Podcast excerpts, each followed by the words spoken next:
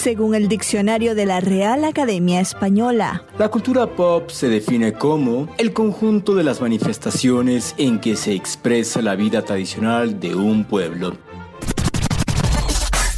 Nosotros la definimos como música, cine, televisión, famosos, teatro, moda y arte. ¿Y tú? ¿Cómo, ¿Cómo la defines? Somos Zona Pop con Marisabel Houston y Javier Merino. Y en esta ocasión llega Zona Pop casi a finales de este 2022 un actor que junto con otro actor mexicano son conocidos como los charolastras. Yo soy Javier Merino desde la Ciudad de México. Mi cuenta en Twitter es arroba merinoCNN y en Instagram me encuentran como Javito73. www.cnne.com diagonal zona pop, la página pot, no, la página articulera y www.cnn.com diagonal zona pop, la página podcastera y nos vamos hasta Atlanta, Georgia. ¿Cómo estás, Houston? Muy bien, aquí corriendo porque ya hoy finalizo mi diplomado con la Universidad Ibero en México y Spotify sobre podcast. O sea, eres una chica Ibero. no sé qué significa eso, pero bueno, ando ser corriendo. Una chica Ibero. Eres, como muy cifrina. O sea, para los que nos entiendan, eres súper fresa. bueno, entonces ando medio corriendo porque ya la clase, la última clase va a ser en unos, en unos minutos y tengo que ir a, buscar cena y todo. pero obviamente tenía que, teníamos que grabar el episodio de hoy con un invitado que además nos quitó el Emmy, nos quitó el Emmy a CNN en español. Dos Emmys, dos Emmys. sí. Pero bueno, yo soy Marisabel Houston de Atlanta, me encuentran en Twitter en arroba Houston CNN y en Instagram arroba Marisabel Houston. El podcast lo encuentran como Zona Pop CNN en cualquier plataforma y bajo ese mismo nombre en las redes sociales. Javier, ¿cómo fue el acercamiento para entrevistar a Diego Luna? Porque no estamos hablando de cualquier personaje. Es un actor muy importante en México y un actor que hasta ha salido en Star Wars. justo en Star Wars. O sea, ¿quién ha salido en Star Wars? Solo los elegidos, The Chosen Ones, como les dirían en, en inglés. Amazon Prime, la plataforma, se acercó con nosotros para invitarnos a ver el segundo episodio de la serie Pan y Circo, por la que se llevó con la primera temporada este Emmy que nos quitó como mejor serie el Daytime Emmy y mejor celebridad, por así claro, decirlo. presentador. presentador, exacto. Eh, para ver este segundo episodio que se llama Crisis de la democracia. Es el segundo episodio de los cuatro que va a durar esta temporada. El primer episodio se llama Acceso a la salud pública y Marisabel, eh, en esta ocasión, en esta segunda temporada, a diferencia de la primera, solamente son cuatro los invitados con los que se sienta a la mesa a degustar unos platillos que él mismo les cocina. Entonces vemos primero la preparación de esta cena en una cocina y después ya se sientan Diego y los cuatro invitados a platicar. En este primer capítulo se sentó con Julio Frank, quien nada más y nada menos pues fue el presidente de la Universidad de Miami. Nada más. Y él fue el secretario de salud en uno de los sexenios hace poco en México. Oh. Pero sí, no, es, es gente muy chipocluda. En este segundo episodio eh, en el que hablan sobre la crisis de la democracia, se sientan con cuatro personalidades también que tienen que ver con cuatro voces diversas entre ellas, que son Jesús Silva Herzog, que es un analista político mexicano, Angélica Maldonado, quien es una feminista y coordinadora de vinculación de un organismo en México, Álvaro Mena, un maya, así es como él dice, porque es maya, de la península de Yucatán e integrante del Congreso Nacional Indígena. Y por último, también se sienta a la mesa Citlali Hernández Mora. Ella es política y secretaria general del partido político Morena, que es el partido al que pertenece Andrés Manuel López Obrador, el presidente de México. Y se sientan a hablar de esto, de la crisis en la democracia, no solo en México, sino en América Latina. Y además de estos cuatro voces que están en la mesa, tiene nada más y nada menos que a Michelle Bachelet.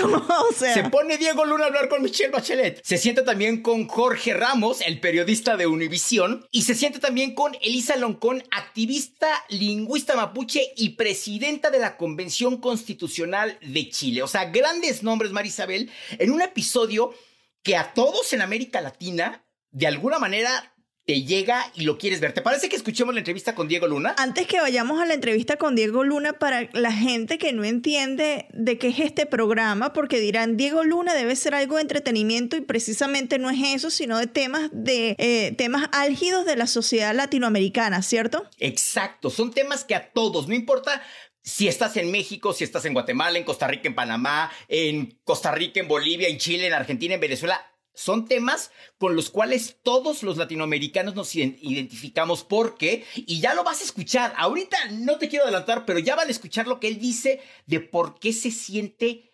enojado, defraudado y desilusionado. Vamos a escuchar la entrevista. Venga. Pan y Circo nació con el objetivo de compartir la comida y la bebida mientras conversábamos sobre los problemas del mundo en que vivíamos, pero también con el propósito de conocer otras realidades. A la mitad me dijiste Diego, antes que nada, gracias por estar de regreso en Zona Pop de CNN en español con la segunda temporada de un programa que te dio un reconocimiento tan importante como es el Emmy. ¿Cómo te sientes con esto?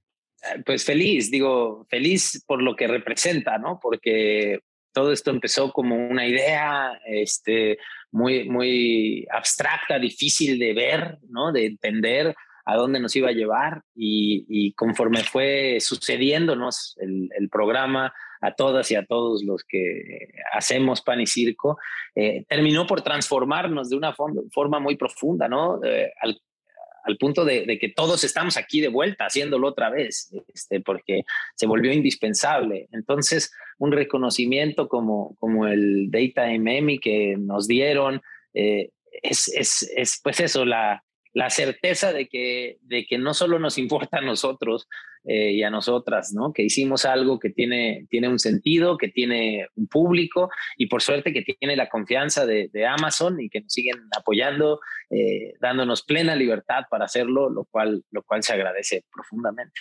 Y ahora en esta segunda temporada, cuatro episodios con temas que son fuertes, si lo podemos ver así, y a este segundo episodio, la democracia. ¿Qué te llevó a ti y a tu equipo a hacer un programa dedicado específicamente a la democracia, no solo de México, sino de Latinoamérica y el mundo?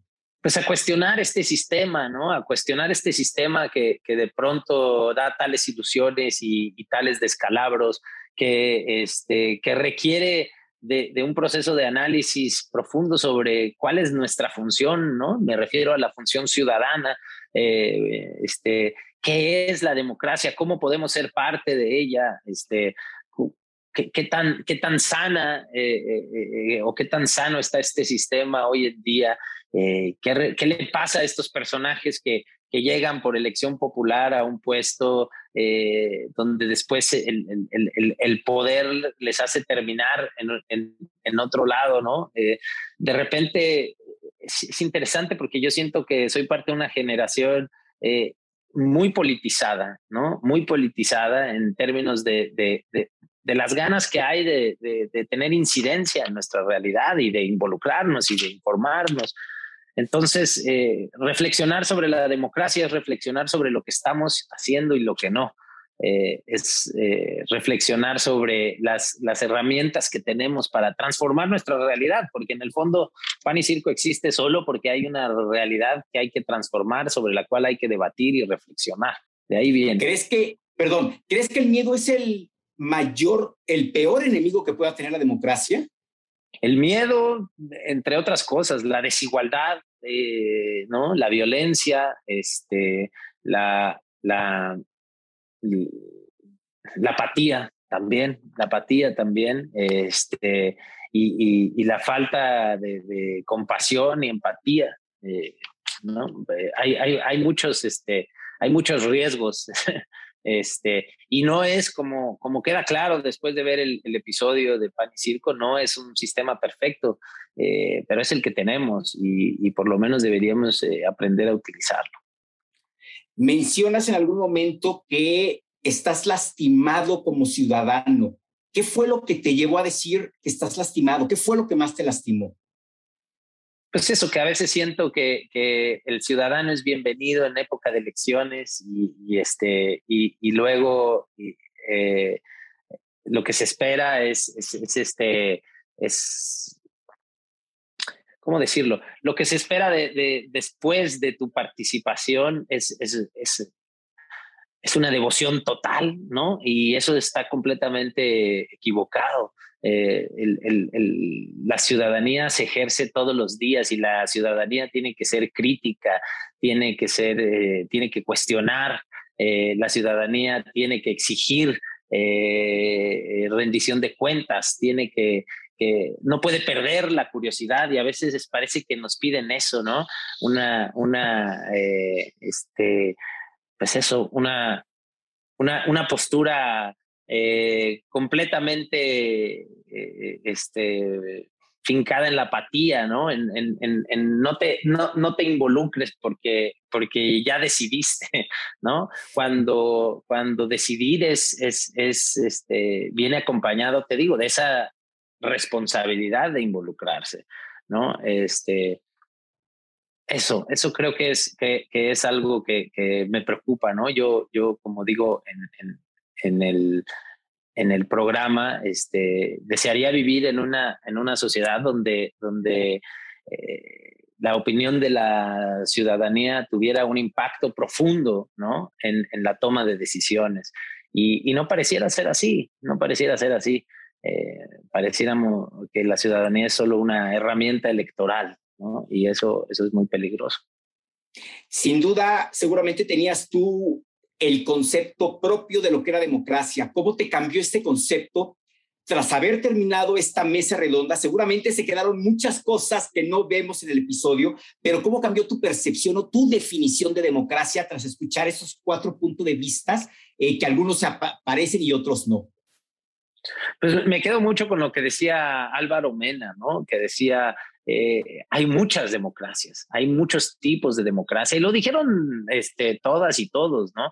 Eh, lo dijo Angélica también, este, eh, hay muchos ejercicios democráticos de los que ya participamos día con día, hay muchos ejercicios democráticos que suceden frente a nosotros de los cuales podemos aprender, pero eso, la, democracia no es una, son las democracias y, en ese sentido creo, creo que nos falta, nos falta hacer un ejercicio profundo por entender al otro, ¿no? Por este, eh, partir no solo del respeto, sino, sino del interés por, por descifrar al que piensa distinto. Eh, creo que eso es, es una, una, cosa indispensable para, para combatir esta polarización y esta radicalización en las posturas que, que, hoy vemos, ¿no? Eh, te digo, me lleva a lo mismo, ¿no? Me lleva al, al mismo punto donde este, eh, pareciera que, no estamos realmente dispuestos y dispuestas a participar de un ejercicio democrático y, y, y, que las estructuras de poder eh, no desean invitarnos, ¿no? última pregunta para terminar. ¿Te gustaría incursionar en la política? Pues no, no, no más allá de lo que hago, ¿no? La ciudadanía, este, ejercer mi ciudadanía es hacer política. Este, la política la hacemos todas, la hacemos todos, la hacemos todos, o sea, la, la política, eh, somos política, ¿no? Este, pero, pero hay distintas, hay distintas trincheras y yo estoy muy contento donde estoy. Eh, a mí me gusta mucho mi trabajo porque además me permite eh, cuestionarme cosas y llevar esos cuestionamientos a una arena más grande, a un público, este, y, pienso seguir desde ahí haciendo lo que, lo que me gusta. Gracias, Diego Luna, por estar en CNN en español. Y para concluir, antes se decía que en la mesa jamás se, se, debía de tocar temas como el fútbol, la religión y la política. Creo que hoy en día es necesario hablar de estos temas en la mesa y discutirlos. Sí, sí, sí, sí, definitivamente. Este, cualquier tema que te digan que no se habla en la mesa, este, es porque urge, es porque urge hablar. Entonces, este, no nos vayamos con la finta. Muchas gracias, Diego. Mucho éxito. Feliz Navidad ya de paso, ¿no? gracias, igualmente. Esto es como una deuda que adquieres. La vas a tener que pagar. Nos le impone el virus. Esto tampoco es un secreto de Estado, lo puedo decir públicamente. díganos un secreto de Estado. Las verdades dichas en la mesa implican confrontación, pero conciliación y cariño y amistad también. Bienvenidas y bienvenidos a Pan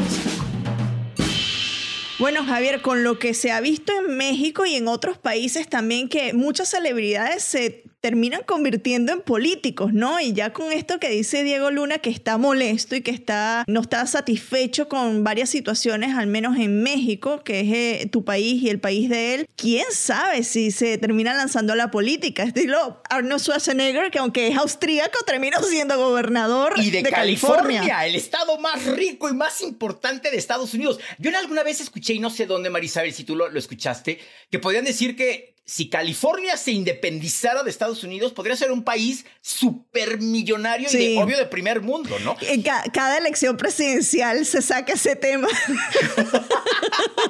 Aquí, a- al final, como lo escuchaste, yo le pregunté si a él le gustaría dedicarse a la política como tal, y dice que no, o sea, que, que no, así es como muy, muy cortante, pero él, él, él, él lo que dice, ¿no? De que todos los días todos los ciudadanos tenemos que cuestionar al gobierno. Él está muy enojado y sin meternos en temas políticos, Marisabel, es sabido y es conocido que él siempre apoyó a Andrés Manuel López Obrador, el presidente de México. Y aquí dice que él está desilusionado de todo lo que está pasando en México. O sea, que yo entendí que está desilusionado de la situación del presidente, ¿no? Claro, seguro de medidas que ha tomado el presidente o cosas que... Y, y es natural, ¿no? O sea, apoyes o no a quien apoyes, yo sé que toda la cuestión de, de la política en México es bastante polémica y de quién apoya a AMLO no, eh, pero es natural que un ciudadano, y más si tú votaste, y es- me encanta esa posición de él, si tú votaste, porque eso es lo primero, ¿no? Si ejerciste tu derecho al voto, también tienes el derecho de exigir el cambio a tus gobernantes y de, y de vociferar, pues, tu, no sé, tu enojo o, aprovechar que en, que en tu país, en México, se puede hacer todavía, porque hay países en América Latina en donde no lo puedes hacer. En Cuba ya lo vimos, ¿no? Con las protestas, Sí. cómo se llevan presa a la gente, en misma Venezuela pero, también. Pero como en pleno 2021, ¿no? Como que no te imaginarías que eso pase en pleno 2021. Quizá por ahí de finales de los 1800, principios de 1900 y conforme fue avanzando. Pero en 2021, donde imaginábamos en caricaturas o comiquitas que los Jetson, los supersónicos, ya volaban en autos voladores. O sea, Sí, o que teníamos la patineta voladora Sí. de, de, Mac- De Back to ¿cómo the Future. Back sí, to the eso de. Back to the Future. De, de Marty McFly, exacto. Entonces, pero bueno, es súper recomendable que vean este episodio. Los dos que restan de esta serie de Pan y Circo se van a estrenar en 2022. No hay fecha todavía y no han, Amazon no ha querido revelar sobre qué van a ser estos dos temas que faltan para concluir los cuatro episodios de la segunda temporada. Me llama muchísimo la atención que esta segunda temporada nada más tenga cuatro episodios y la primera tuvo siete, fue un poco más extensa. No sé si es que se grabó antes de la pandemia o qué es lo que ocurrió, porque puede ser muy posible que por la pandemia se hayan tenido que hacer episodios más cortos porque no estaban las situaciones para, o una temporada más corta porque no estaban las situaciones para, para grabar, ¿no? Según lo que yo he, inve- he investigado y he leído, porque no hay nada oficial como tal, dicen que la primera temporada eran 7, 8 invitados en la mesa y el episodio duraba 30 minutos. Y que gracias a los comentarios de la audiencia decidieron acortar o recortar eh, la cantidad de invitados y alargar lo- la duración de cada episodio. Entonces, por eso es que de 7, 8 invitados de la primera temporada y de 30 minutos, disminuyeron a cuatro invitados más Diego Luna y aumentaron la duración del episodio a una hora. Entonces, Sí.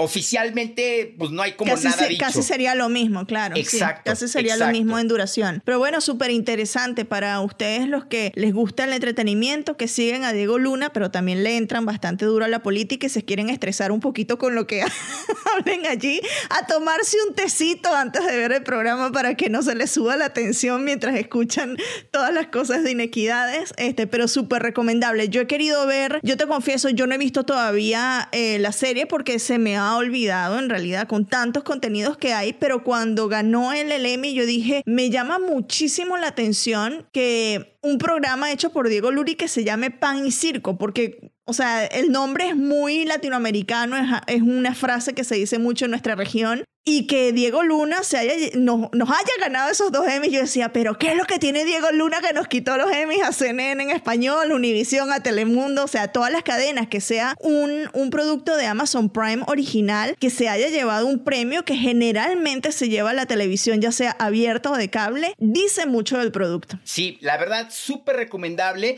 Eh, y para cerrar, yo le dije que antes se decía en que en la mesa jamás se discute ni de política, ni de religión, ni de fútbol, pero que hoy en día se tiene que discutir todos esos temas y más temas, ¿no? Porque si están en la mesa es porque algo está pasando. Imagínate lo que fue Thanksgiving acá en Estados Unidos. Uh, uh, uh, Los últimos años lo que ha sido aquí en Estados Unidos. Pero bueno, súper recomendable, excelente entrevista y excelente invitado que conseguiste, Javier. Eh, no sé, dile a la gente de América Latina en dónde lo puede ver porque seguro va a ser en la misma plataforma para toda la región. Exacto, está ya en Amazon Prime. Para todos los que tienen Amazon Prime Video, lo pueden hacer, eh, accesan y ahí están los dos eh, capítulos, los dos episodios que hay y literal estar checando y revisando y actualizando la plataforma para ver pues cuándo salen los otros dos que van a ser hasta el 2022. Perfecto, bueno, ya yo me voy corriendo a mi clase. Esto fue un episodio más. Y va a haber celebración, va a haber graduación, va a haber vino. No tengo ni idea. No tengo ni idea, pero ya les avisaré o ya lo verán si es que hay alguna celebración o qué. Lo que sí sé es que hay que evaluarlos, entonces hay que evaluar el diplomado, entonces eso ya será la semana que viene. Pero bueno, en fin. Recuerda, tienes que hablar súper cifrina el día de hoy.